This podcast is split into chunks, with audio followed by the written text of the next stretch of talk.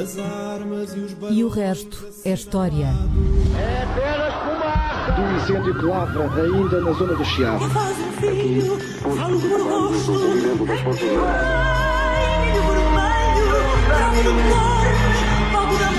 Quer transformar este país numa ditadura. Não, não. Com João Miguel Tavares e Rui Ramos.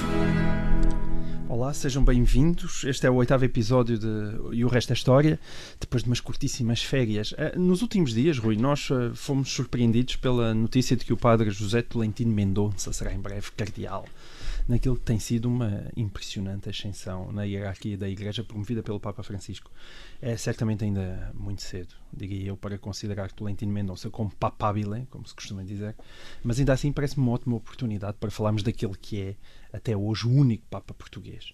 Estamos a falar de João XXI, que teve um consulado curtíssimo no século XIII, de apenas oito meses, mas que partilha uma característica curiosa com o futuro cardeal Tolentino, que era ele era, em primeiro lugar, um intelectual de reconhecidos méritos, chamado Pedro Hispano, e que ficou na história também pela essa sua dimensão académica.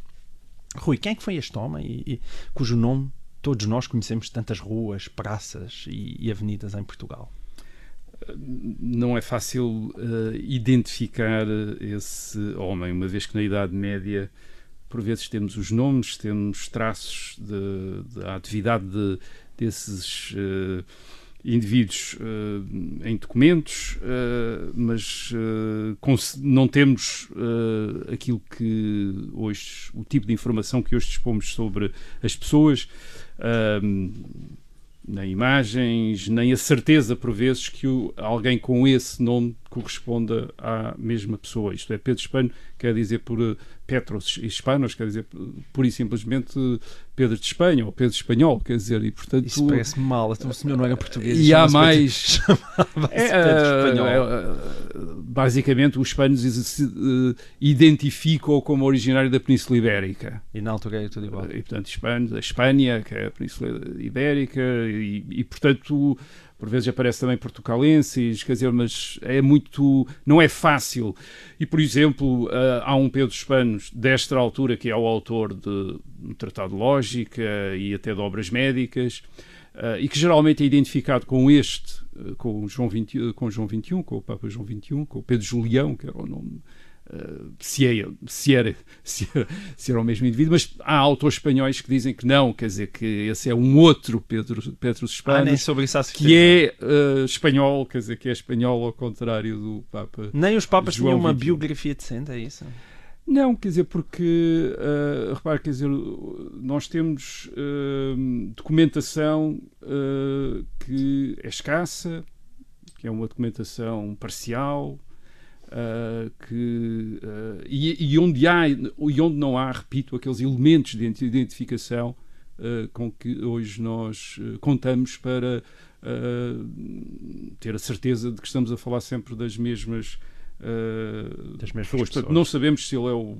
Ou antes, aqui em Portugal sabemos, em Espanha não sabem. Quer dizer, e portanto, essa é, essa é um bocadinho a diferença. Também há nacionalismo nestas coisas, é isso? É, quer dizer, o, que- o, o que nós temos aqui basicamente é um. João parece o Santo- a 21, história de para, nós, nós hoje até lhe chamamos, eh, quer dizer, Papa português, um português, quer dizer, eh, ele obviamente, eh, o Pedro Julião terá nascido em eh, Lisboa, mas nasceu em Lisboa como Santo António, um bocadinho também do século XIII, eh, Santo António, Santo António de Lisboa, ou Santo, eh, que é Santo António de Pádua para o resto do mundo, quer dizer, isto é, eh, porque foi em Pádua que se tornou conhecido como pregador e onde está. E, eh, e, portanto, o que nós temos aqui são eh, indivíduos quer dizer, que fizeram, que faziam parte de uma elite eh, clerical, intelectual europeia, eh, que frequentavam as universidades europeias, portanto, essas comunidades, as universidades, essas comunidades de professores e de alunos, por vezes, aliás, bastante nómadas. Uh, ele terá nascido em Lisboa, terá estudado em Paris, portanto, fazia depois. uh, aparentemente terá sido também conselheiro do rei Afonso III em determinada altura, mas rapidamente se liga depois ao, ao Papa Gregório X, de quem é médico, de quem teria sido também médico. Esse também é outra característica, o que é que ele era? Podem perguntar, afinal, o que é que ele era? Quer dizer, ele era enfim, era conselheiro do rei, era uh, professor de lógica, era médico, quer dizer, isto é, nós hoje que estamos habituados a um mundo de especializações profissionais, estamos, somos imediatamente confrontados com, este, com estas figuras que têm cultivam vários saberes e várias aptidões. Uh, também era suspeito de ser uh, de bruxaria, quer dizer, de, de, de, havia histórias quer dizer, sobre a sua morte. Ele é Papa durante muito pouco tempo, mas aliás, ele vem numa sequência de papas. caiu-lhe uma parede em cima. Sim, é? e, e, uma e, uma das lendas era que, enfim, ele estaria a preparar qualquer coisa, uma um tratado qualquer herético e aquilo teria sido ah, com o Nosso Senhor empurrou havia uma das lendas a esse respeito. Mas ele veio numa sucessão de papas portanto, que têm, eh, que são papas durante períodos muito curtos, de meses, quer dizer, de meses, portanto ele também não é muito tempo, e até mesmo, e por, talvez, talvez também por isso, uh, o seu papado não se distingue quase dos papados anteriores, portanto há quase um, uma coisa muito coletiva, muito anónima, quer dizer, que é típica da, da, da, Idade Média, mas é que isso se nota mais. Quer dizer, nós estamos habituados em história a identificar os personagens e a individualizá-los muito, a querer saber o, o, a personalidade, as suas ideias, as suas tendências, e de repente somos confrontados uh, em épocas anteriores da história com nomes. Uh, que por vezes não conseguimos fazer corresponder com toda a certeza a determinados indivíduos e esses indivíduos sem muita informação sobre como é que ele era. Era certo. alto, era baixo. Havia, era... Há também esse outro lado que me parece muito interessante, que é nós hoje em dia também projetamos para o passado uma ideia sempre de nação, que é uma coisa muito particular e muito forte. E tu, na verdade, estás quase aqui a descrever uma pessoa, um europeísta. É um europeu, um europeísta dizer, é um, do século do século XIII. É um é um clérigo europeu, quer dizer, é um basicamente o que ele é um, um homem da Igreja, isto é a Igreja, que é uma, uma Portanto, a União Europeia não, universal. não é uma não, invenção do final do século XX. Não, é uma coisa curiosa. Nós imaginamos sempre uh, uh, aquilo que nós chamamos europeus como uh, algo que é preciso fazer para o futuro, para um dia haver europeus. É uma das ideias da União Europeia, fazer europeus, fazer com que os cidadãos dos vários Estados que compõem a União Europeia um dia se identifiquem também, ou eh, primordialmente como europeus. E é curioso que no passado uh, havia já estas figuras que nós hoje podemos considerar europeus. Eles provavelmente não usavam esse conceito, eles eram cristãos, faziam, certo. estavam na cristandade, quer dizer, e isto era a cristandade, e portanto eles eram cristãos e estavam em casa em Lisboa, estavam em, mas também estavam em Paris ou Roma, quer dizer, eram uh, muito provavelmente ele comunicava em, em latim, quer dizer, ou, ou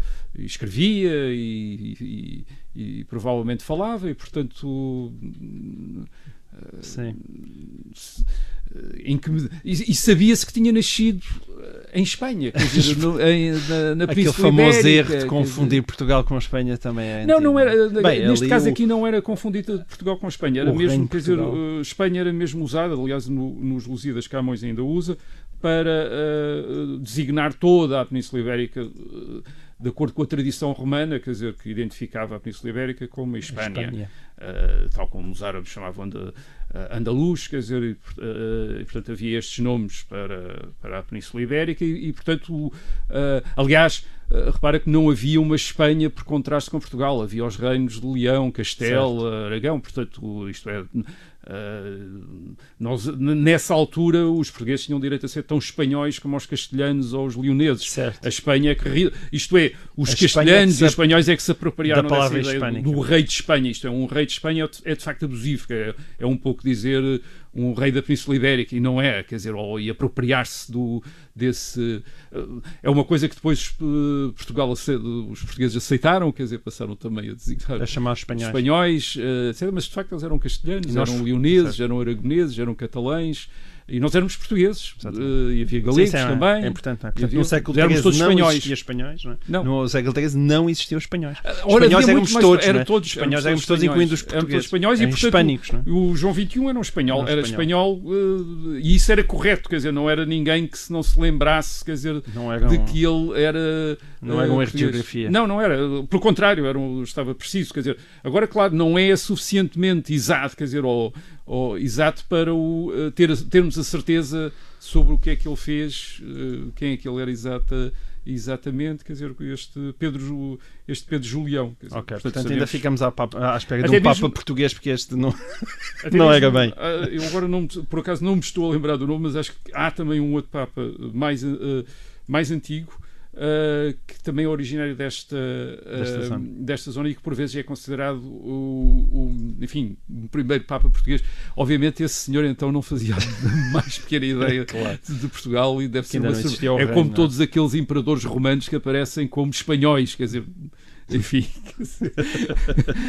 por terem, por terem da- da- ou nascido da Península Ibérica ou de ser É originais, enfim, eles são romanos. É um velho tique, não é? Desta projeção no Era, passado porque das no nossas convicções. Sim, sim, aliás, os Estados Nacionais, quando se formaram no. ah, enfim, ou quando adquiriram ah, a consciência e a cultura que têm hoje no século XIX, fizeram essa apropriação do passado. Isto é, tudo aquilo que aconteceu naqueles territórios que, fazeram, que começaram a fazer parte dos, desses Estados Nacionais, dizia respeito à, Uhum. à nação e, as- e os indivíduos que por acaso se distinguiram eh, nesses te- te- territórios, por sendo nativos desses territórios, passaram a ser eh, nacionais honorários. Quer dizer, o Certo. Viriato, por exemplo, de Passou a repente ser português, por não é? passou a ter questão de cidadão. pa- passou a ter cartão de cidadão. Olha, eu exatamente. propunha-te que nós saltássemos agora para outra nação, eh, nomeadamente para os Estados Unidos. No passado fim de semana houve mais um tiroteio brutal, aí no qual morreram sete pessoas. O New York Times contabilizou só em agosto, só em agosto, nos Estados Unidos, 53 pessoas mortas desta forma. Ah, e, e é muito difícil para um europeu compreender o, o fenómeno e a facilidade com que nos Estados Unidos se compram armas num simples supermercado. Não faltam, aliás, anedotas sobre ser mais difícil comprar álcool do que uma espingarda de, de, de repetição, uma arma semiautomática. Mas eu gostava que fizéssemos, no entanto, um esforço para ultrapassar esta dimensão, mais ou menos caricatural, e tentar compreender a lógica da segunda emenda à Constituição Americana que protege o uso da posse de arma. Uhum. Aliás, um dos nossos ouvintes, nós temos recebido felizmente imensas perguntas, um dos nossos ouvintes, Nuno Rocha, já tinha levantado esta questão. É, como é que se explica historicamente a força da segunda emenda nos Estados Unidos quando ela foi ratificada em 1791, portanto já lá vão quase 230 anos. Porquê o amor dos americanos às armas que nem massacres em jardins de infância, como aconteceu Uhum. em 2012, naquele impressionante massacre na escola de Sandy Hook, nem isso parece conseguir pôr em causa o amor dos americanos às armas. Muita gente diz que as coisas já, já se sabe, não mudam por causa do lobby Uhum. da National Rifle Association, a famosa NRA, e dos seus mais alegados 5 milhões de membros, não é? Mas será que a explicação é, é assim tão simples? É tudo uma questão de lobby? Não, não é, não é uma questão de lobby, é uma questão de tradição, é uma questão de tradição que, se- que alguns explicam, ali, por vezes muito diretamente, pelo caráter de fronteira que durante muito tempo teve a sociedade americana, isto é, ah, ah, muitos americanos que ah, vivem ou que viviam em regiões onde o Estado não estava e, portanto, tinham de se defender, que, contra inimigos, eh, ou, ou- ou- sentir, ou, ou garantir a sua segurança pessoal eh, individualmente, e portanto eh, daí uma, uma tradição, uma ligação forte às armas, às armas de fogo, é essas de- que estamos aqui a, a- a falar. Mas, há mas, mas antes de irmos ao, a- ao lobby, há uma outra dimensão, que é a dimensão propriamente política, cívica e constitucional. É um direito, isto é, porque é que é um direito ter armas? Eh, Porque é que é um direito ter armas? Isso tem a ver com o desenvolvimento das sociedades eh, eh, democráticas e também com o tipo de Estado americano. Aquilo que é o, o Estado que na segunda emenda é, é, é é considerado um Estado livre. É um Estado livre, a free state, quer dizer, um Estado livre. Num Estado livre, o cidadão deve ter direito de ter armas para se defender. E para, e para se defender contra o poder. Isto é, contra o poder do, do próprio. Enfim, o poder que pode corromper-se e pode evoluir para tiranias. E a última garantia dos direitos do cidadão é precisamente eh, as suas armas, o facto de ser um cidadão armado. Quando nós eh, pensamos nas, eh, no passado europeu, notamos que, primeiro, as monarquias foram sempre muito estritas em relação ao, às monarquias antigas, antes do século XVIII, muito estritas em relação ao armamento dos eh, cidadãos. Por vezes exigia-se que eles tivessem armas para servir o rei.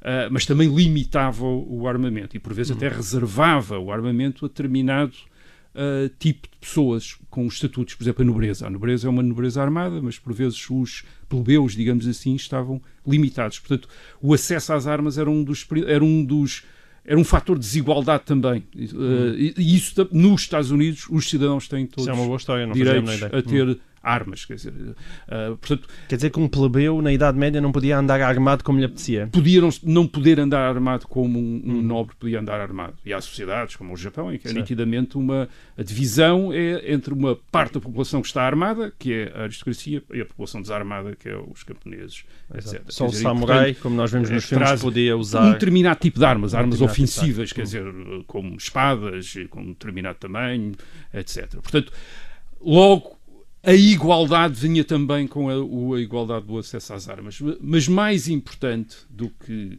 digamos, até esse, esse género de igualdade, é mesmo esta ideia de uh, uh, a força armada ser idêntica à população, aos cidadãos. Uh, na segunda emenda é também referida à ideia de milícia, que é uma ideia é uma, é uma ideia de, de defesa de um Estado estar, estar baseada no, próprio, no, no, povo armado, quer dizer, na nação em armas. Uma palavra que hoje em dia tem uma conotação negativa, não é? Mas... Sim, a milícia, quer dizer, como aquele género de, de, de gente que se convence que são eles que podem constituir um pequeno exército privado. Mas é o contrário, quer dizer, estes cidadãos armados o que eles queriam era resistir contra os exércitos profissionais dos reis. Os reis tinham exércitos profissionais, que eram, que eram elementos de repressão para eles. Quer dizer, portanto, uhum. aliás, toda a revolta nos Estados Unidos, a história dos Estados Unidos é a revolta de uma população que se as milícias que se armam e resistem contra os exércitos mercenários do rei da Inglaterra. Isto é, o rei da Inglaterra envia para uh, tem no, na, nas colónias americanas e depois envia para reprimir a revolta dos colonos americanos no, em, a partir de 1776 exércitos profissionais de mercenários alemães, hessianos, etc. Quer dizer, enfim, que deixam um, um traço na literatura. Que, uh, para quem viu aquele filme do Sleepy Hollow, etc. Quer dizer, uhum. sabe essa, essa história dos mercenários uh, alemães. E, e, portanto, a garantia da liberdade nos Estados Unidos está associada a esta posse de armas. Depois, hoje em dia, essa é também uma questão uh, política ou ideológica. Isto é, que separa, enfim, de uma maneira geral, republicanos de democratas, independentemente do lobby da, da National Rifle Association, uhum. que é a ideia, para muitos uh, republicanos, uh, de que a posse de armas está também associada à limitação do poder do Estado. Isto é o Estado o Estado, o, o Governo Federal e mesmo os governos estaduais não têm o direito de tirar as armas aos cidadãos. Obviamente, estas armas não são simplesmente armas de caça. Nos Estados Unidos são armas que nós na Europa consideraríamos quase armas de guerra, quer dizer, armas semiautomáticas e até mesmo armas de repetição, uh, o que leva a, a, poderem ser usadas neste, uh, desta maneira. Os Estados Unidos não são o único caso, nós temos o caso da Suíça, que também é uma população armada, isto é, os suíços prestam serviço militar e levam as armas e ficam com as armas em casa, portanto têm o armamento em casa, Mas não são há... uma milícia, okay. uh, portanto as forças, a Força Armada Suíça é uma milícia, portanto o cidadão tem tinha, até sobretudo até 2008, quando depois o, a Suíça aderiu um pouco à Convenção Europeia sobre, sobre armamento, mas Uh, os, uh, os suíços tinham essa e têm esse, esse armamento em casa, uh, esse armamento em casa, e curiosamente as taxas de homicídio é, e o uso de armas de fogo em, portanto, em, para, para atos de violentos é muito reduzido, quer dizer, é muito reduzida na Suíça. Ok. E portanto, isto é, aí a National Rifle Association tem alguma tem razão, alguma razão no sentido, que, o problema não é, não é as armas, mas, mas o uso das armas. Agora, claro, há determinadas armas que se prestam a determinado, a determinado uso mais do que outras. Não é? Portanto, essa é até outra é um questão tema, também. É um tema fascinante Unidos. que eu estou bastante convicto que os Estados Unidos vão nos dar a oportunidade de regressar eh, muito em breve. Um, este é o final da primeira parte de E o Resto da História. Voltamos já de seguida.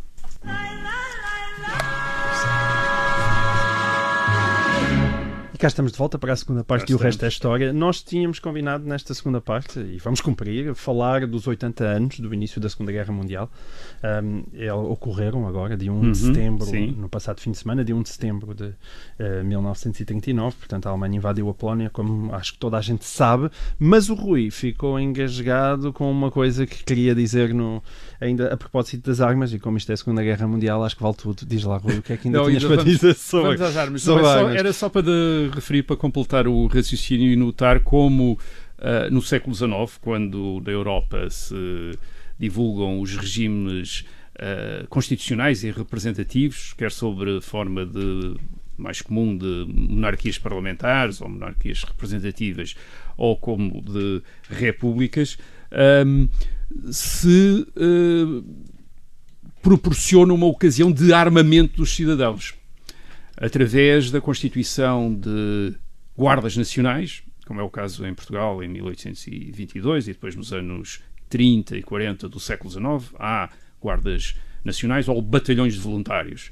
Ah, portanto, eram cidadãos ah, civis, ah, mas que tinham não apenas armamento, mas até uniformes, quer dizer, e portanto, e era mais uma vez aquela ideia de a Força Armada não ser apenas constituída por profissionais ah, pagos pelo governo, Exato. pelo poder político, mas os próprios cidadãos ah, ser, estarem armados para defenderem Defender sua as suas liberdades. E, e depois isso é, é levado também a uma concepção da própria Força Armada, por exemplo, durante a, a República Portuguesa, no princípio do século XX, a partir de 1910, ah, uma definição das Forças Armadas como a nação em armas, quer dizer, a nação em armas.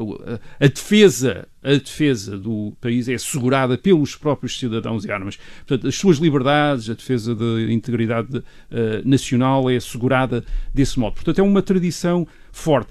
Curiosamente, ainda só mais uma última e, e fech- fechamos esse tema aqui.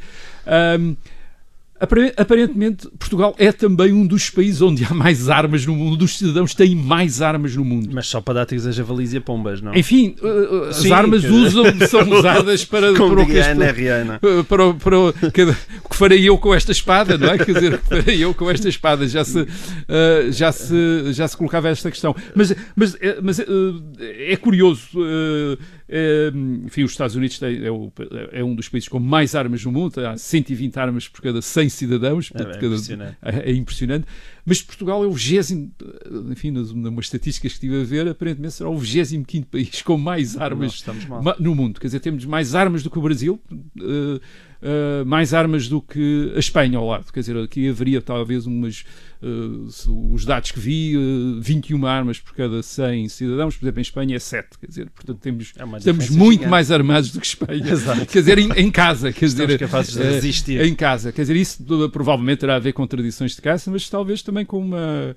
Eh, com Uma desconfiança com- do Estado também. não é? sabemos, é quer dizer, antiga, mas, eh, isto tem a ver às vezes com o próprio tipo nisso. de sociedade, enfim, tem, às vezes também tem o próprio a ver com o tipo de sociedade. Agora usamos-las, aparentemente usamos-las de uma maneira mais contida do, Exato, que, do que outras populações. Exato. As perdizes não, não, têm, não partilham essa opinião. é? As perdizes, provavelmente, as perdizes e outros, eh, Os e outros do pássaros, lá em dizer, casa provavelmente teriam, teriam talvez outra ideia sobre a maneira, quando eu disse contida, como nós usamos. Isto é, não deve Estás a ser. O território português não deve ser daqueles mais agradáveis para voar. Para voar. Olha, vamos então para a Segunda Guerra Mundial. Não vamos estar aqui a falar da invasão da Polónia, não é?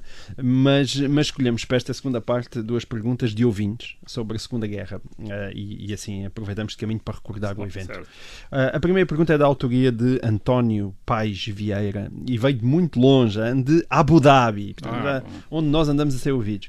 Uh, e passo a citar: um, todos, os, todos sabemos que o momento mais alto do Estado Novo e da administração de Salazar foi a sua capacidade de manter Portugal fora da guerra, é? fora da Segunda Guerra Mundial. No entanto, devem ter existido imensas pressões internas dos setores mais de extrema-direita e fascistas da sociedade para que Portugal se juntasse, se juntasse ao eixo depois da derrota da França e mais tarde quando a URSS parecia estar à beira de colapsar. E a pergunta final é: alguma vez o governo de Salazar considerou seriamente entrar na guerra ao lado da Alemanha? Parece-me uma ótima pergunta, Rui. A tentação de um Portugal pró-nazi existiu ou não existiu? Não, eu acho que eu, a, a, a, a, tentação de entrar na guerra não houve e não foi considerada. Uh, por várias razões, uh, por muitas uh, razões. Não quer dizer que não houvesse no regime quem simpatizasse com a Alemanha e com a Itália.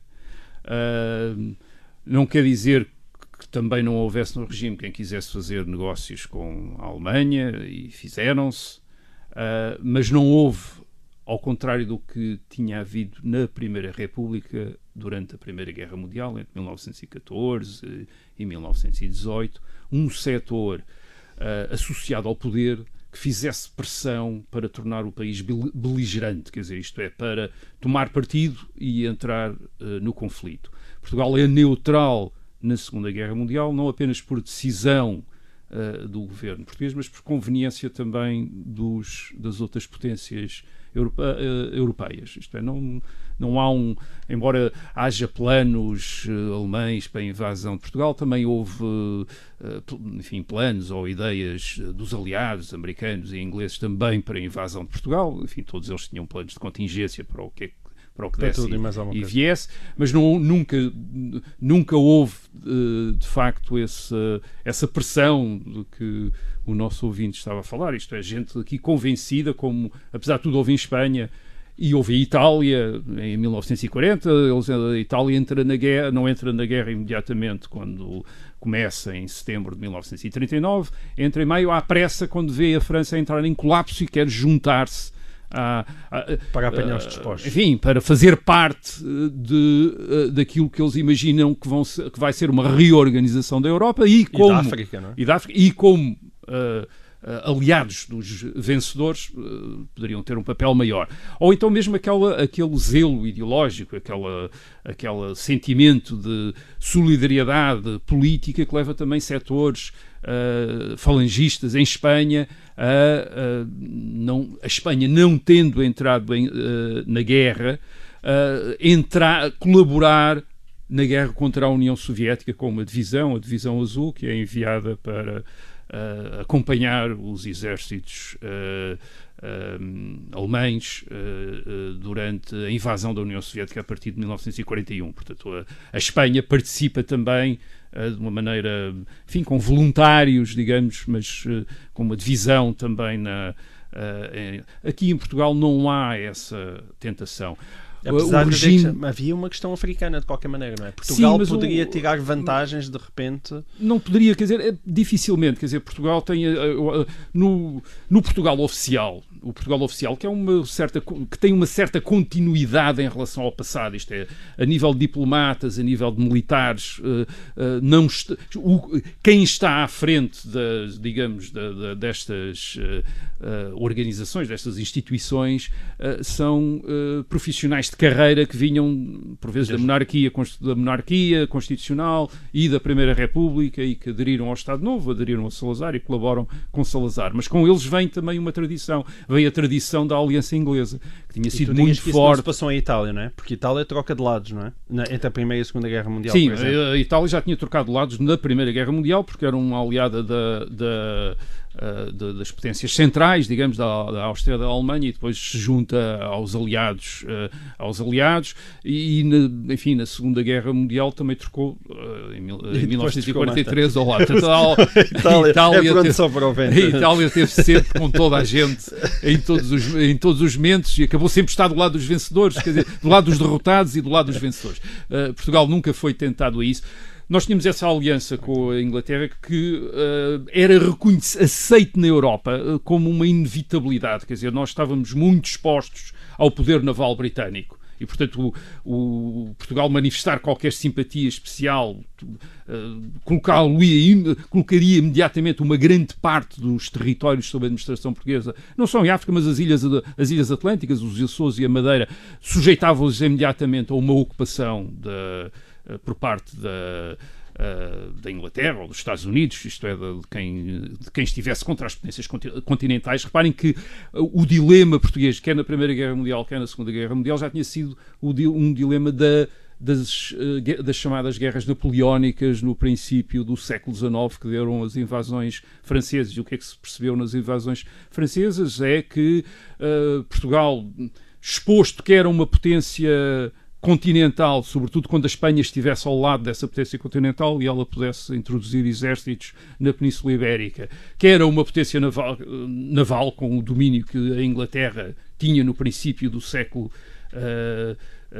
XIX, uh, uh, mas também tinha durante a Segunda Guerra Mundial. Isto é, durante a Segunda Guerra Mundial os alemães tinham submarinos, mas as, as superfícies e, portanto, o acesso às costas era dominado pela Inglaterra e depois pelos Estados Unidos, quer dizer, que dominavam o Atlântico. O Atlântico era, um, digamos, um mar anglo-saxónico, e portanto uh, se Portugal de repente alguém aqui conseguisse uh, uh, levar o governo a manifestar uma, uma solidariedade comprometedora com as potências do chamado eixo, isto é, a Alemanha e a Itália, arriscava uma retaliações imediatas e para as quais a Alemanha não podia proteger Portugal. Isto é, os, os alemães, tal como os franceses em, uh, no princípio do século XIX, não têm meios de proteger Portugal contra a Inglaterra. A Inglaterra certo. também não, mas, não consegue. Mas espera, tu aqui estás a, a utilizar uma frieza logística e analítica Sim, e não era muito só grande. Isso. Exato, e não Mas e em questão de coração? Ou seja, é o que as pessoas perguntam. Desculpa lá,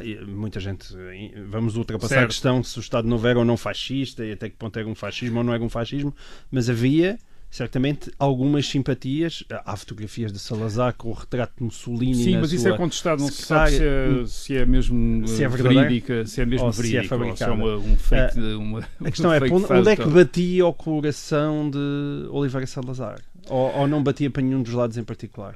Eu ou o coração foi batendo bate... para diferentes sítios, consoante os anos, tal como os italianos? Penso que batia no sentido de preferir talvez um equilíbrio entre que ninguém ganhasse, quer dizer, isto é que ninguém ganhasse demasiada guerra. Isto é também era, era também preciso, é? também é preciso perceber o que é que era o, o, Estado Novo, quer dizer, o Estado Novo tinha uma dimensão uh, que nós podemos considerar uh, fascista no sentido que imitava muitas coisas, sobretudo da Itália de Mussolini. Uh, mas também tinha outras dimensões, quer dizer, de continuidade, uh, havia compromissos, isto, isto era representado pela própria Constituição, e portanto não era visto por aqueles que talvez que se sentissem mais fascistas em Portugal, não era visto exatamente como um regime fascista. O que quer dizer que uma vitória alemã e italiana na Europa era muito provável que conduzisse a uma. inspirasse uma radicalização em Portugal que iria comprometer o regime. Portanto, o regime provavelmente não estava enfim, Salazar não estava nada interessado numa vitória alemã e italiana, mas também tinha a consciência de que uma vitória inglesa e americana, sobretudo e sobretudo americana, uh, poderia comprometer uh, dimensões uh, internas do regime, mas também a relação, por exemplo, com o chamado mundo português, isto é, com as colónias portuguesas, uma vez que os Estados Unidos eram uma potência muito pouco simpática para os, as potências coloniais uh, europeias. Portanto, enfim, o, o, o, resultado favorável, ou mais favorável para o Estado Novo, teria sido, para o Estado Novo, para o Estado Novo salazarista, nos anos 40, teria sido um equilíbrio na Europa, quer dizer, em que não houvesse um, um vencedor nem de um lado nem do outro. Sabiam que iam, que iam, ou de uma maneira ou de outra, ficarem, digamos, maus lençóis quando aquele ambiente de equilíbrios dos anos 30 uh, acabasse com uma, a vitória de um dos lados na uh, Segunda uh, Guerra Mundial. a Segunda Guerra Mundial. É óbvio que eles tinham aquela, enfim, o Salazar e o Estado Novo tinham aquela garantia de que os Estados Unidos seriam sensíveis a uma posição um, anticomunista, digamos, quer dizer, e, portanto haveria ali uhum. um ponto de contacto com, uh, aliás também já era um ponto de contacto com a Alemanha e com a Itália também essa, essa posição anticomunista.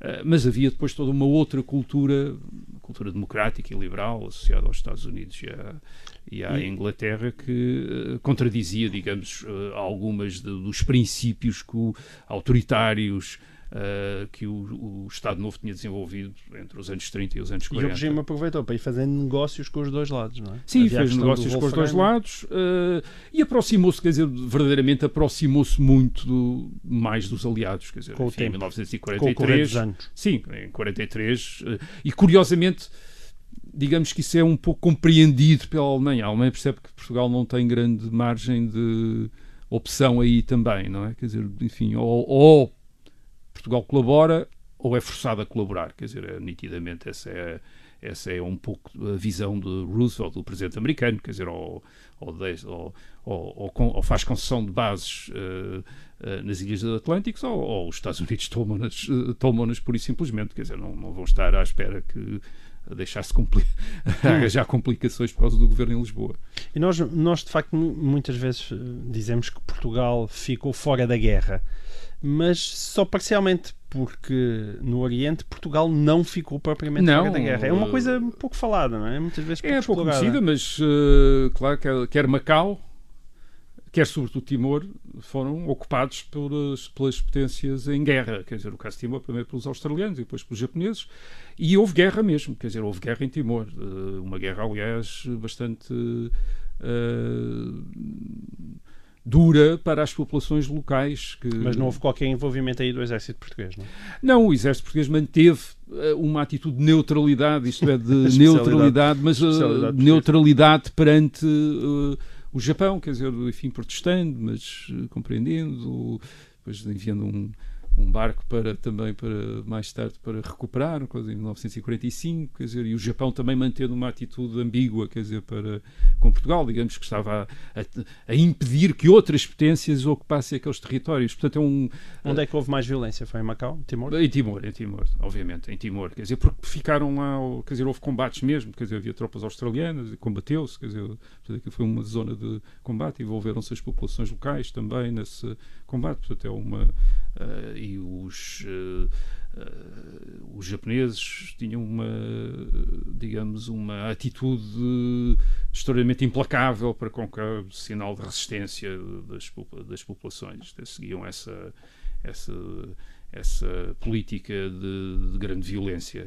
e, portanto, foi duro, quer dizer, foi, foi algo de, extraordinariamente, extraordinariamente duro. Portanto, hum. não, Portugal não esteve completamente fora da guerra. Obviamente, Portugal existiu no mundo em guerra, portanto, uh, uh, viveu esse ambiente, uh, mas também esteve sujeito e poderia ter. aquilo que aconteceu no Extremo Oriente poderia ter acontecido na Europa. Isto é, se, o, o, a habilidade do governo foi ir cedendo quando era preciso ceder, resistir quando havia margem para resistir, isto é, fazer, tentando negociar. Uh, e, portanto, fazendo das concessões uma espécie de, de, de uh, generosidade, quer dizer, certo. que ajudou os Ou aliados. Seja, houve, houve alguma habilidade, foi preciso, durante a Segunda Guerra Mundial, lutar por essa neutralidade, digas tu também. Sim, houve, foi necessário defender a neutralidade. Repito, quer por razões enfim, de evitar a beligerância, quer também por, por razões internas, quer dizer, não se queria Uh, não, não se queria, evidentemente, chegar a uma situação que levasse a uma definição excessiva uh, do regime como estando de um lado ou do outro. Hum. Olha, Rui, uh, há aqui uma segunda pergunta sobre a Segunda Guerra Mundial de Celestino Rio, embora me pareça verdadeiramente que nós já não vamos ter tempo para ela. Eu posso formulá-la, mas uh, se calhar nós vamos deixá-la já para um próximo programa. É uma pergunta uh, que envolve a bomba atómica, portanto já, já não estamos na Segunda Guerra Mundial, mas no, no, no pós-Segunda uh, Guerra Mundial, que tem a ver com a posse da bomba atómica por parte do campo aliado, nomeadamente dos, uhum. dos, dos americanos, um, e depois como é que se explica que tendo o acesso à bomba atómica por parte dos aliados, porque é que tendo todo esse poder, metade da Europa acabou entregue à, à União Soviética? Um, isto também me parece uma, uma pergunta bastante interessante, ah, mas eu propunha, como nós já não temos uh, grande tempo para ela, um, que se calhar deixavam uma para a próxima edição. Não sei o que é que te parece.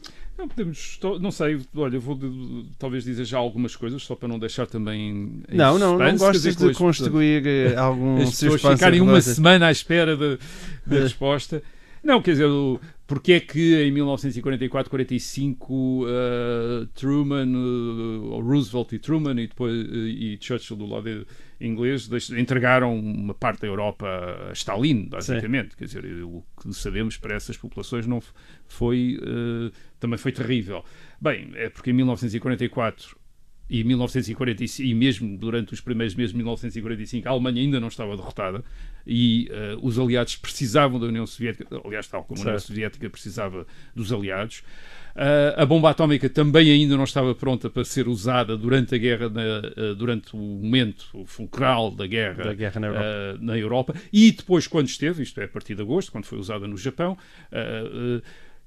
nenhum destes governos ocidentais, quer dizer, quer os ingleses, quer o governo inglês, quer o governo americano, estava em condições de iniciar uma nova guerra na Europa para libertar os povos europeus e para impedi-los de cair sob a alçada de uhum. Stalin.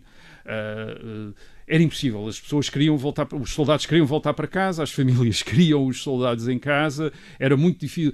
Quer a Inglaterra, quer sobretudo os, os Estados Unidos tinham grandes exércitos no exterior, quer dizer, portanto, milhões de homens em armas essas pessoas queriam voltar, não queriam mais 3, 4, 5 anos de guerra para libertar uh, a Polónia, para certo. libertar a Hungria, para libertar o. Uh, uh, além disso, a União Soviética tinha sido aliada das potências ocidentais, portanto era popular até no Ocidente, tinha muitos adeptos no Ocidente. É preciso pensar em França e Itália. Os maiores partidos eram os partidos comunistas pró-soviéticos, 25, hum uh, 26% de, de, votos nas primeiras eleições depois de 1945. Portanto, havia imensa gente que iria ficar não apenas chocada, mas revoltada com uma guerra contra a União Soviética, uma a União Soviética tinha ajudado a derrotar a Alemanha certo. uns tempos antes. Portanto, estava fora de questão. Os aliados só vão, isto é, os americanos e os ingleses, só vão romper com a União Soviética em 1948, quando a, a União Soviética enfim, promove ou,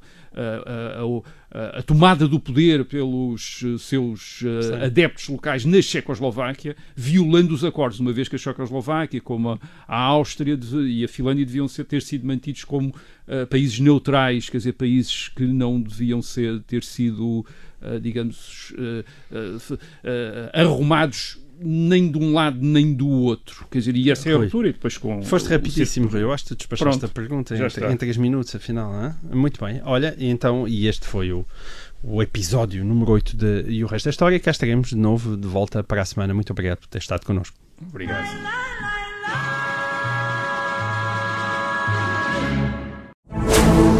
Rádio Observador. Ouça este e outros conteúdos em observador.pt/barra rádio e subscreva os nossos podcasts.